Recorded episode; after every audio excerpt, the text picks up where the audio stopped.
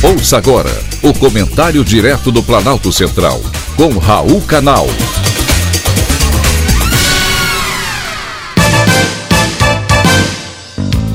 Queridos ouvintes e atentos escutantes, assunto de hoje: energia limpa.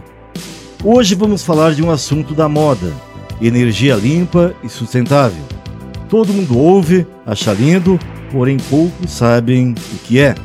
Energia sustentável é toda aquela obtida de fontes renováveis e gerada sem grandes impactos ao meio ambiente. Um exemplo disso, a energia solar, que é capaz de atender toda a demanda energética mundial sem a emissão de gases ou agravamento dos impactos ambientais.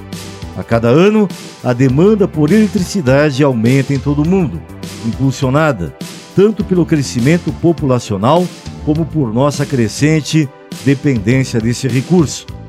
E o que o Brasil está fazendo para isso acontecer? Vou contar aqui o que você não vê na imprensa. Esse mês, o ministro de Minas e Energia, Adolfo Sachida, anunciou a criação de quatro grupos de trabalho em conjunto com as entidades e empresas que integram o setor de energia, para a construção de dez projetos de lei com o objetivo de aperfeiçoar o marco legal energético brasileiro. Isso aconteceu durante a abertura do Fórum Energias Limpas, Renováveis e Emissão Zero 2050, promovido pelo Instituto Nacional de Energia Limpa aqui em Brasília.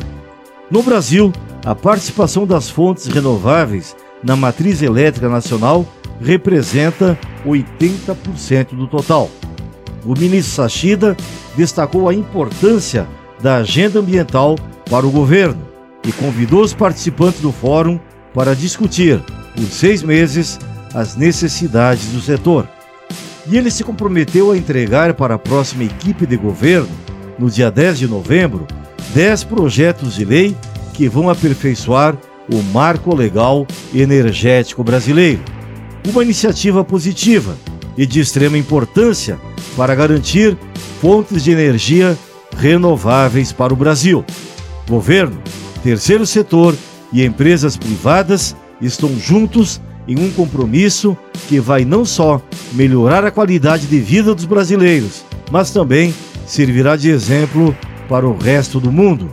Foi um privilégio ter conversado com você.